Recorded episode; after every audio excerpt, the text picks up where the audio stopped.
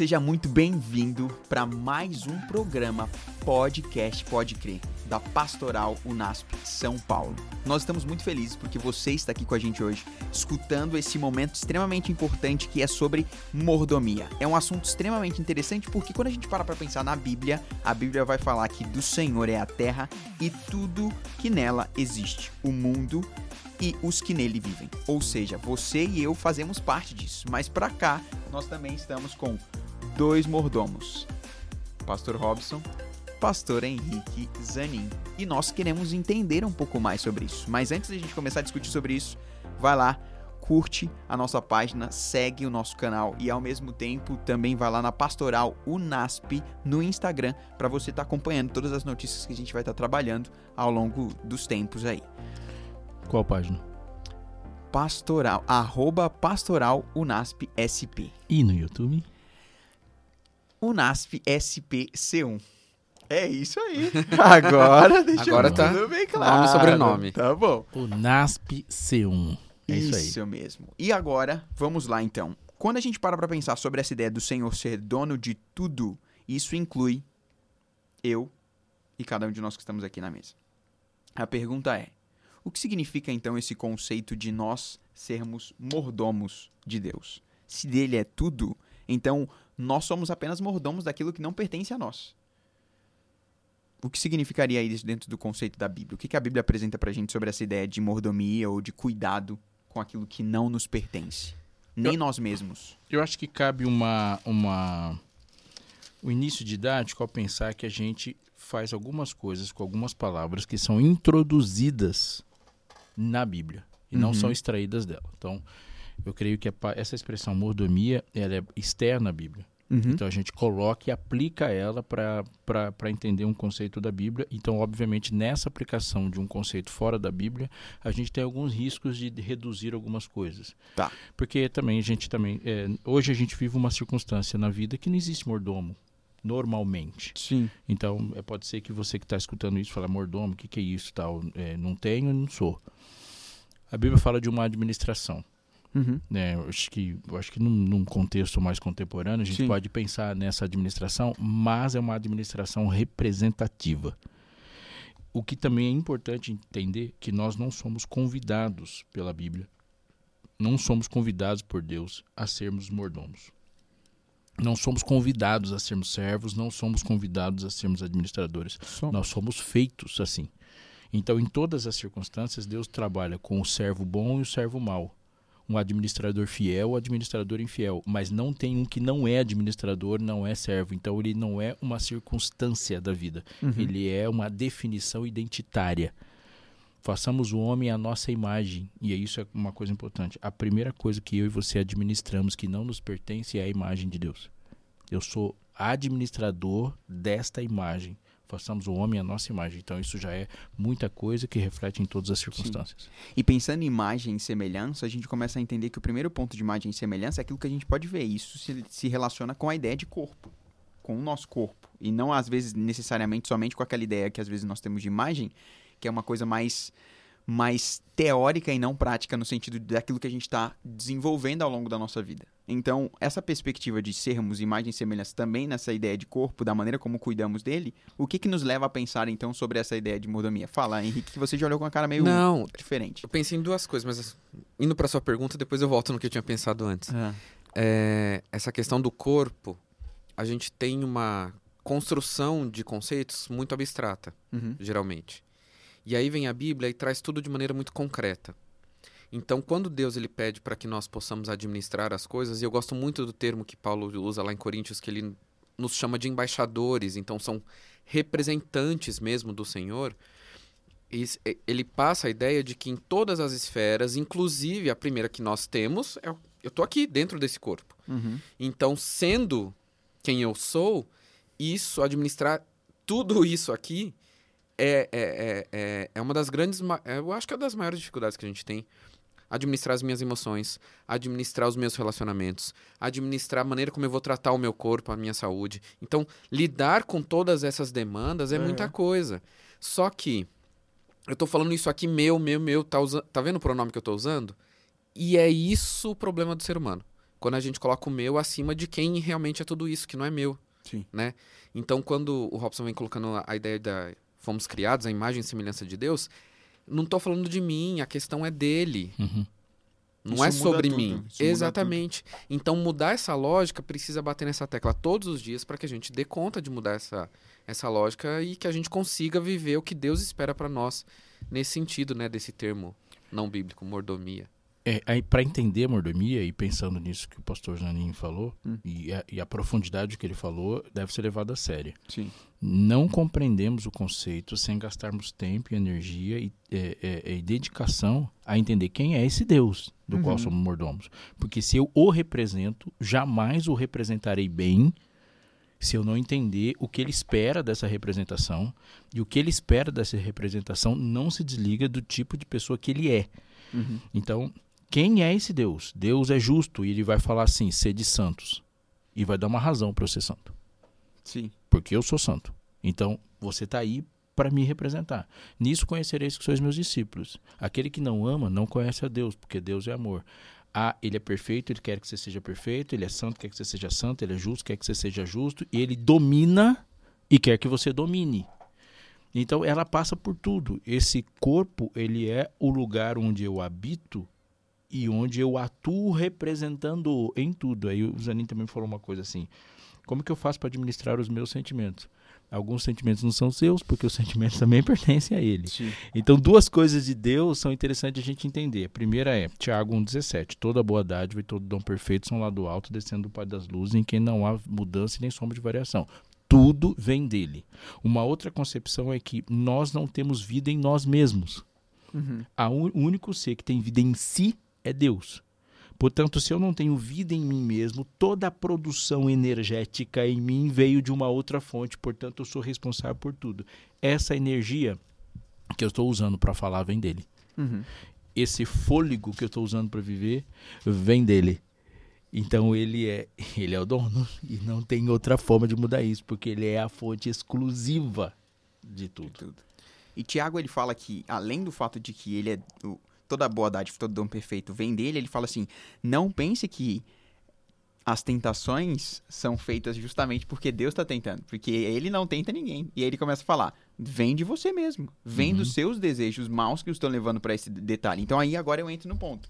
Se a gente entra na ideia de que toda a boa dádiva, todo dom perfeito é, é vem dele, nessa ideia de conceito da mordomia em si, a gente também começa a entender que por causa do pecado, algo é afetado nessa, algo é afetado nisso, na maneira como eu vou ser mordomo. Nessa ideia de que o pecado ele vem para derrubar um pouco da imagem, no, nesse sentido de, da minha imagem de imagem e semelhança dele.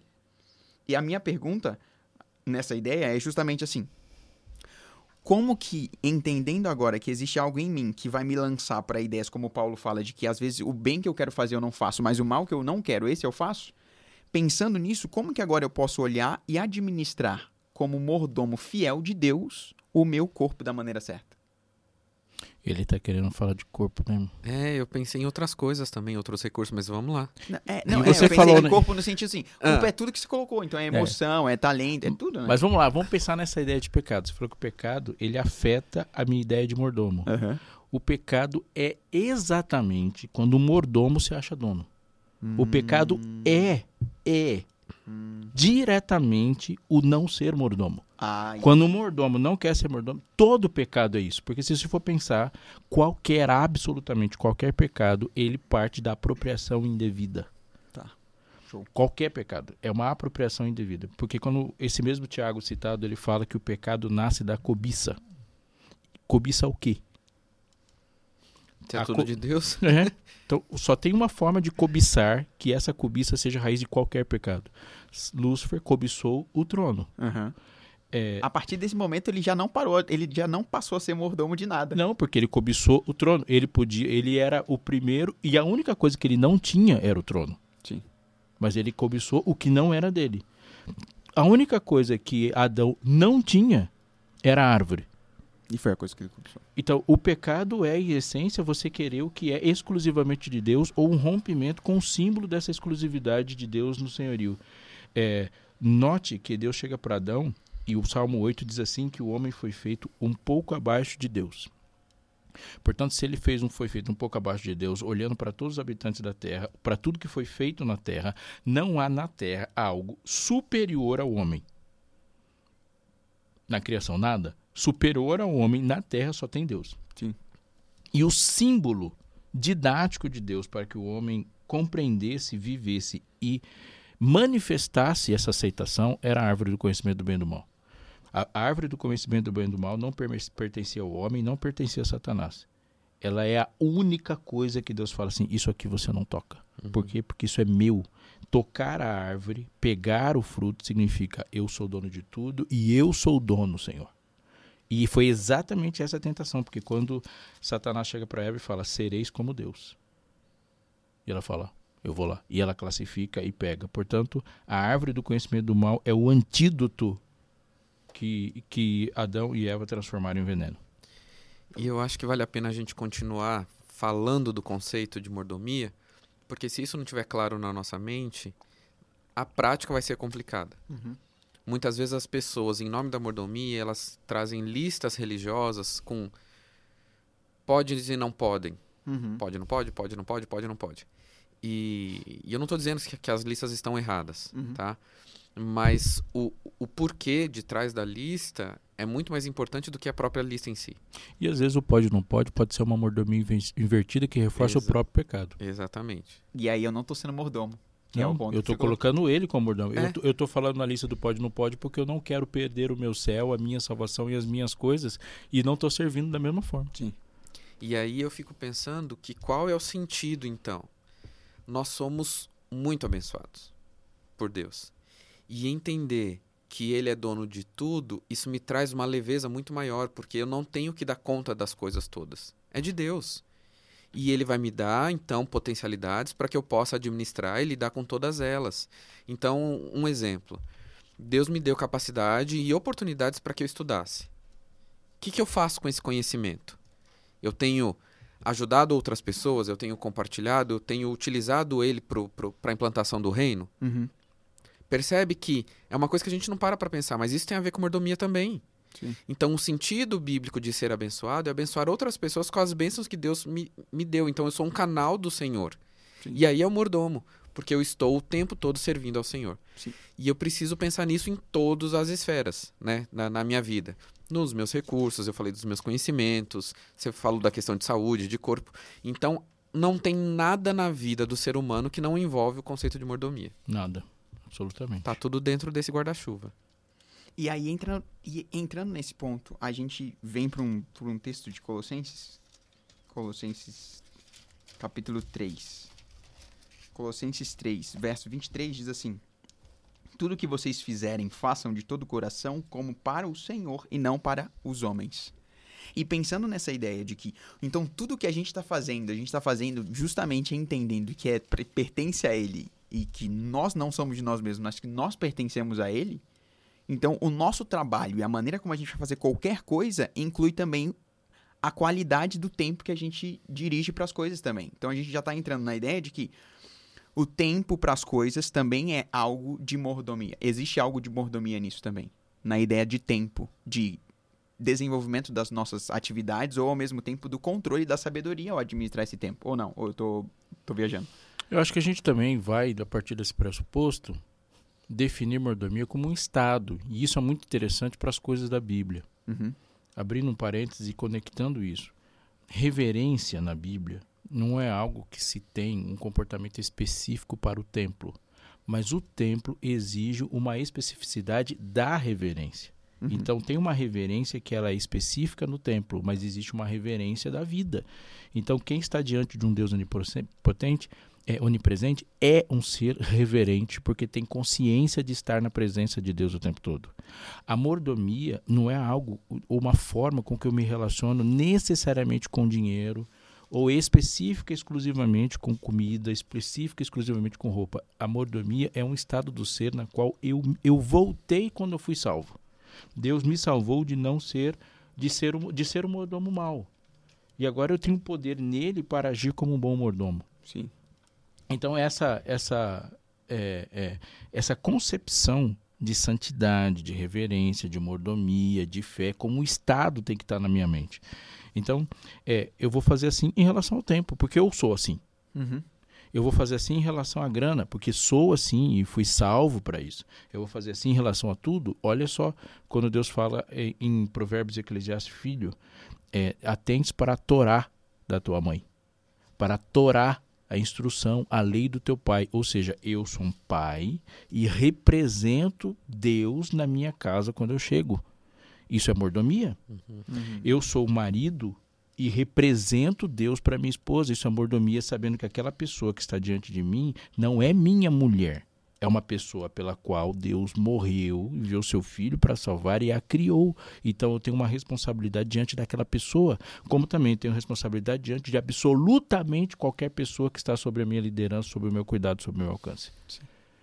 E aí eu faço uma pergunta, pastor Zanin. Zanin, então como que eu posso fazer com que isso não se perca ao longo do nosso dia a dia?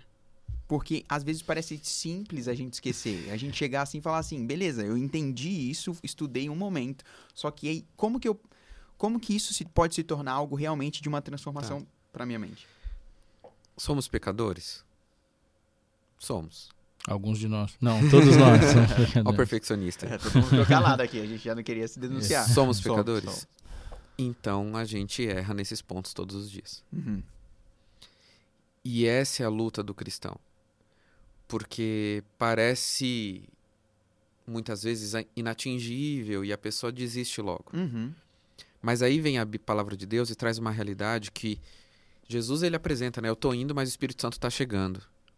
O poder do Espírito Santo está aí para vocês, para te dar esse direcionamento para você dar conta dessas coisas. Então não precisa ser pesado uhum. certo? Essas transformações elas aconteceram na cruz e ele tem trabalhado conosco o tempo todo, todos os dias. Por isso que eu gosto, por exemplo, da, da lista né, do fruto do Espírito lá de Galatas 5. E quando ele apresenta cada um dos itens, eu fico pensando se a minha vivência é, é, é, é amável, é pacificadora, tem domínio próprio, sabe? Então, é, quer ver uma coisa? Como eu tenho administrado meu tempo de lazer. Que é um assunto que a gente não fala. Uhum. E lazer tem tudo a ver, entendendo esse, essa ideia de mordomia, tem tudo a ver. Porque é em tudo que eu tô fazendo. Não é só no trabalho, mas é em tudo. Então, o meu lazer também está relacionado com a maneira como eu entendo um Deus presente em todos os momentos comigo. Então, se não existe desenvolvimento, crescimento no meu entretenimento, ele é só entretenimento. Sim. E isso vai proporcionar pra gente alguns tipos de consequências, porque muitas dessas fontes de entretenimento, o fim sou eu. Sim. Aqui em mim, o meu gosto, a minha vontade, o que eu quero, o que eu não quero. E não é para ser assim de acordo com a palavra de Deus. Sim. Tem que ser a vontade do Senhor. E essa luta, ela é constante, mas a gente vence pelo poder de Deus. E é importante que as pessoas ouçam isso. Que a gente vá permitindo que o Espírito Santo vá nos transformando, mudando até alguns gostos. Então, por exemplo, se eu sou representante de Deus, de Cristo, em qualquer lugar, eu tenho que, onde eu estou, as pessoas têm que vê-lo, elas têm que enxergá-lo, elas têm que ter contato com Cristo Jesus através de mim.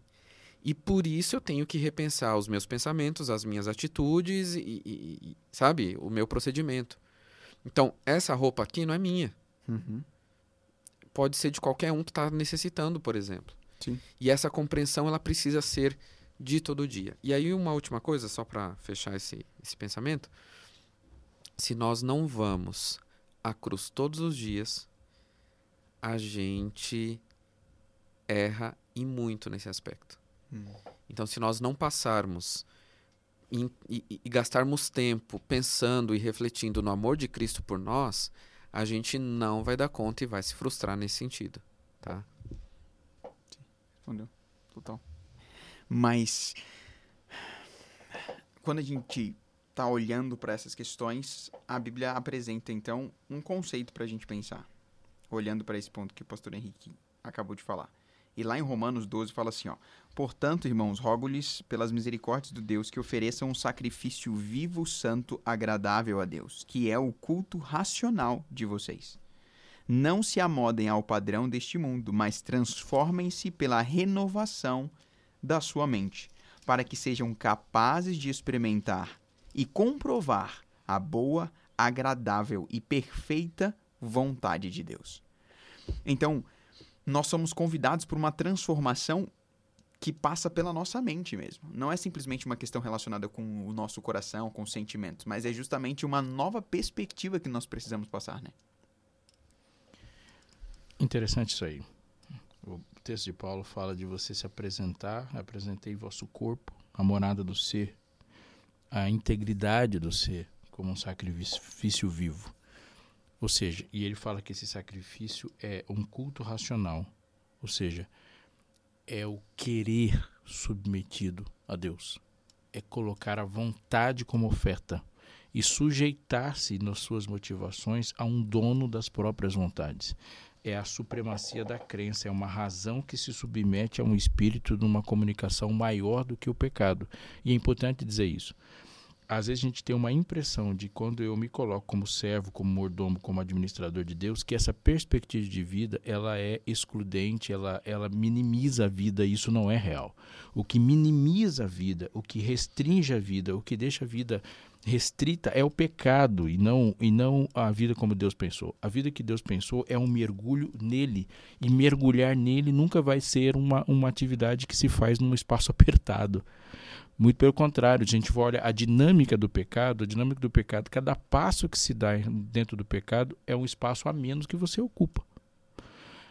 A dinâmica do pecado em Satanás, que tinha acesso a tudo, inclusive ao trono, e ele peca e agora ele não tem mais acesso ao trono, e no próximo movimento ele não tem mais acesso aos mundos que não caíram, e depois ele não tem mais acesso fora da terra, e depois ele não tem acesso a nada, ele fica preso no milênio, e depois ele não tem acesso a si mesmo. É, é uma restrição completa. O pecado em Adão, ele vai perdendo, perdendo, perdendo espaço. Quando a lei chega, a lei amplia os espaços.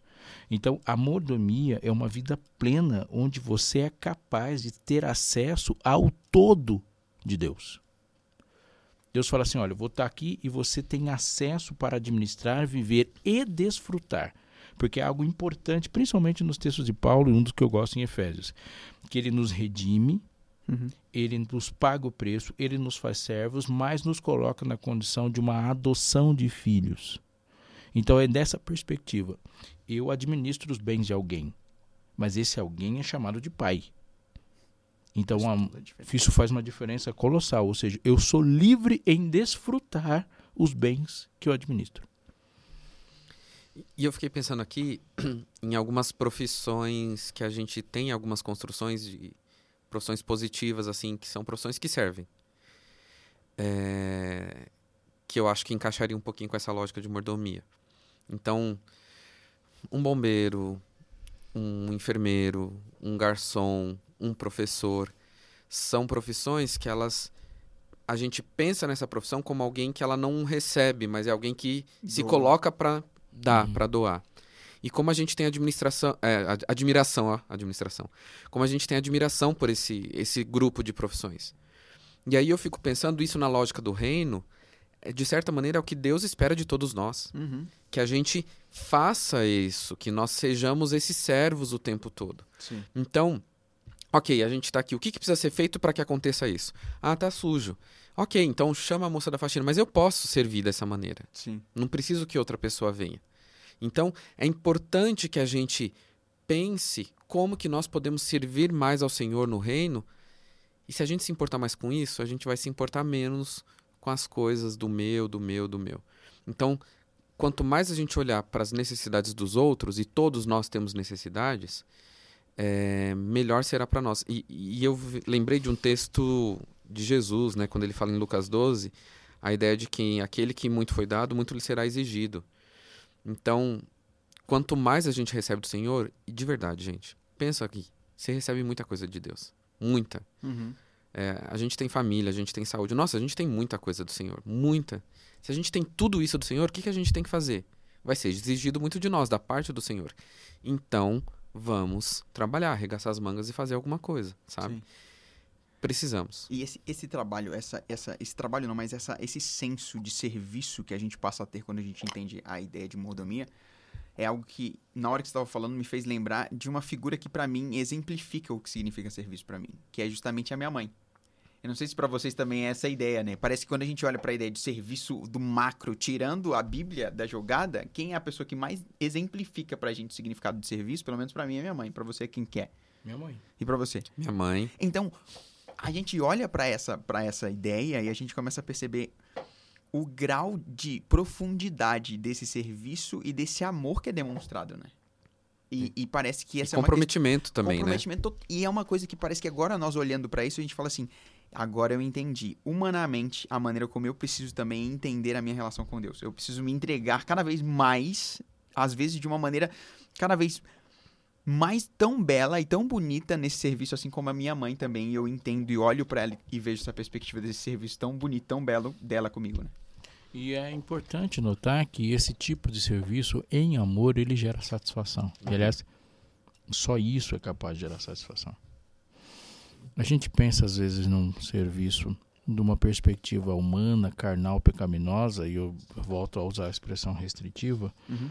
porque ele, ela está eclipsada mesmo por uma perspectiva carnal, onde assim, eu sirvo todo mundo, mas a, a, a lógica de Deus é sempre sistêmica. Então ele não criou e chamou você para ser mordomo. O mundo de Deus funciona na lógica da mordomia, onde todo mundo é mordomo. Então você olha para o outro como propriedade de Deus e coloca toda a energia no cuidado na satisfação do outro, mas você está no mundo onde todo mundo está olhando assim para você. Então essa é a definição de mundo perfeito. Então você cuida das coisas de Deus, mas está todo mundo cuidando dessas coisas nesse altruísmo natural no sentido de que ele brota de dentro mesmo. Esse é o mundo que Deus construiu que funciona dessa forma. E é nesse aspecto que o mundo se marginalizou, porque o pecado ele é assim uma marginalização da lógica de Deus para o universo todo. E se você for olhar, a única coisa de tudo que foi criado que vive de si para si é o coração humano em pecado. O resto não tem isso. A nossa definição de ecologia é um sistema que se funciona em que funciona em serviço. Uhum. É, e, e você pegar o exemplo da mãe é olhar para esse tipo de coisa e, ver, e, perceber como que há uma satisfação em fazer isso, de uma realização de perceber, uau, eu me encontro em servir. Eu me realizo, eu gosto disso, né? E eu fico pensando nas nossas esferas de vida, se a gente encontra satisfação nesse serviço, Sim. ou nessa doação, ou Sim. nessa mordomia. É, então, por exemplo, a gente citou a questão dos recursos né, financeiros lá uhum. no começo. É, eu tenho satisfação em servir ao Senhor devolvendo aquilo, um pouco daquilo que Ele me deu? Sim. Entende? Eu tenho satisfação é, em servir o Senhor com os talentos e habilidades que Ele me deu? Isso me faz bem, isso me faz feliz. Se eu estiver fazendo mesmo por essa, esse amor correto que, que deveria estar, certeza que é satisfatório. Certeza Sim. que isso vai me trazer vontade de fazer mais. E a lógica desse mundo, que é egoísta, né? E ela vai exatamente ao contrário. Então os mordomos eles se destacam muito no mundo porque o mundo está pensando em si e quando aparece alguém que pensa no outro, essa pessoa destoa. Porque o mundo ele está envolvido no pecado. E quando destoa, isso incomoda, isso, sabe? É... Esbarrar no mordomo é, fala é. muito dos erros que eu tenho em mim. Sim.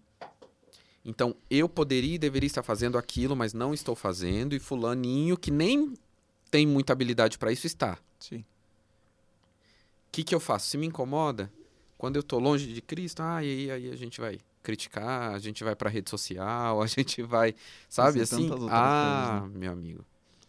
E, e, e a gente vai para um caminho muito perigoso, né? Então, quando a gente ficar incomodado, quando pessoas tratam outras pessoas como filhos de Deus, como um, um ser criado em imagem e semelhança de Deus, entende que tudo pertence ao Senhor e ele está utilizando os recursos da maneira como Deus espera, quando isso me incomoda, está na hora de eu repensar um pouquinho a minha maneira de lidar com o meu cristianismo ou com a minha religiosidade. Tá? Eu estou com a Bíblia aberta em João 15, os versos 10 e 11 diz assim: se guardardes os meus mandamentos, permanecereis no meu amor. Assim como também eu tenho guardado os mandamentos de meu Pai e no seu amor permaneço. Deus, Jesus aqui dá uma ideia de continuidade, de perenidade, de sustentabilidade. ele está dizendo que as coisas não se sustentam sem ser pela lógica dos mandamentos. As coisas não duram mais, o amor não, não dura é, é se ele não for um amor é, é, guardado por regras. Então, o amor, ele, a, a, os mandamentos não produzem vida, mas a vida não se sustenta sem mandamentos. A, a, vida é sustentada por isso. Se você guardar o meu mandamento, você permanece. E depois ele vai dizer: Eu tenho dito essas coisas para que a minha alegria esteja em vós e a vossa seja completa. Ou seja, as coisas que se completam, que me satisfazem e que continuam, elas só continuam se houver satisfação. Então, o que, o que eu, é, como mordomo de Deus, eu só vou permanecer se eu permanecer servindo e obedecendo. E eu só vou fazer as coisas de maneira longa, perpétua, se houver alegria nesse negócio. Então, aquela mordomia que não é alegre, que não é satisfeita, ela não dura. Uhum. Não dura. Ah, eu quero fazer um negócio. Não porque, se sustenta. Né? É, não se sustenta, porque senão eu não vou para o céu. Mano, mais cedo ou mais tarde você não vai estar tá fazendo. Você vai perceber que, que, que, que, o esforço que você está fazendo e a tristeza daqui por um céu que você não vê não está compensando. Nem chega uma hora. Agora, quando eu sinto a lógica do céu, e isso é uma pergunta que me fazem, eu fico assustado quando me fazem, o que, que nós vamos fazer no céu? E Deus deixou muito bem claro o que, que você vai fazer na eternidade, você vai servir eternamente. Nós vamos passar a eternidade servindo? Nossa, então isso vai ser ruim. Você está achando ruim porque você não foi transformado. É exatamente isso. não gosta de servir aqui, Quem né? não gosta de servir é exatamente esse o efeito do pecado. E faz, o pecado faz com que a gente não curta ser mordomo. E é por isso que a gente entende o porquê que no céu não, não vai ser permitido que um pecador esteja no céu. Porque ele não vai encontrar prazer em estar no céu, em um mundo que é perfeito, que é um mundo de serviço. Exatamente. O pecador olha para aquele ouro todo do céu, para aquela riqueza toda do céu e fala: que legal, vou pegar tudo para mim, porque essa é a lógica do pecado e quer ir para lá para isso. Mas o pecador não entende é que não há nenhuma necessidade de ser transformado em gostar de ouro. Essa Sim. riqueza toda, eu já curto riqueza. Jesus não precisa nem aparecer para eu querer ser rico. Jesus não precisa nem aparecer para querer todas aquelas coisas. O que Jesus precisa aparecer e transformar? De eu olhar para um lugar onde só tem gente pobre, onde não tem saneamento, onde as crianças estão passando fome e olhar e falar assim: encontrei meu lugar, vou servir todo mundo aqui. E agora vou ser feliz o resto da vida ajudando essas pessoas. Para isso eu preciso ser transformado. Então o céu, Deus vai chegar para a pessoa assim: fosse fiel no pouco. O que, que é o pouco? Eram os cinco talentos que ele recebeu. Sobre o muito te colocarei. Agora eu vou dar 50 para você me devolver 100. É o muito escolher. Muito o quê? Muito talento e o talento em nenhum momento vai ser seu. É. E, e quem trabalha, sabe o que recebe do Senhor? Mais trabalho. e isso é maravilhoso. Sim. Entende? E por quê? Porque alguém, tá, Senhor, tem essa plantação toda aqui. O Senhor me deu esse pedacinho de terra, já plantei, já está produzindo, só que eu estou vendo terras ao redor que não estão produzindo, Senhor. E, e tem gente morrendo de fome. O que, que a gente faz, Senhor? Então essa terra é sua também. Vai lá e trabalha. E ele vai trabalhar mais. E, e tá, já fiz, Senhor. E agora? O que, que eu faço mais? Porque. E, e qual é a maior motivação? É sempre o amor. Já, já que a gente tratou disso, eu lembrei do texto aqui de 1 João 2, verso 15, e ele faz um, uma comparação aqui muito interessante. Não amem o mundo, nem o que nele há. E ele apresenta essa perspectiva do mundo, né? Se alguém ama o mundo, o amor do Pai não está nele. Pois tudo que há no mundo, cobiça da carne, cobiça dos olhos, ostentação dos bens, não provém do Pai, mas do mundo. Em outras palavras, ou você ama essas coisas suas, o que o mundo tem a oferecer, ou você ama o Pai. E aí o que, que vai restar? Trabalhar. Não tem outra alternativa aqui e na eternidade. É com isso que a gente começa a olhar para para a vida de Paulo e começa a perceber que na vida de Paulo existe serviço em todos os momentos. Paulo ele ele é transformado e ele começa a Era entender... isso que eu ia falar, depois de transformado, é, né? Depois de começa, receber a Jesus. A gente começa a entender justamente essa transformação que acontece, essa percepção dele como mordomo, e ele começa a olhar e falar: "Eu não me glorio em nada daquilo que eu fiz. Eu faço, eu fiz tudo isso aqui. Eu fiz tudo isso. Mas não foi eu. Foi a graça de Deus em mim que me possibilitou de fazer isso. E se eu tiver que me gloriar em alguma coisa, eu me glorio na cruz de Cristo. E é com isso que nós convidamos você também para olhar para a vida, para enxergar na vida a possibilidade de se gloriar em Cristo e na cruz dele, naquilo que ele fez e na transformação que ele pode fazer em você, para que você, como um mordomo fiel, sirva em amor. Encontre alegria no serviço e que esse serviço, esse serviço transforme a sua vida e a vida das pessoas ao seu redor. Pode crer, termina por aqui. Um abraço para você.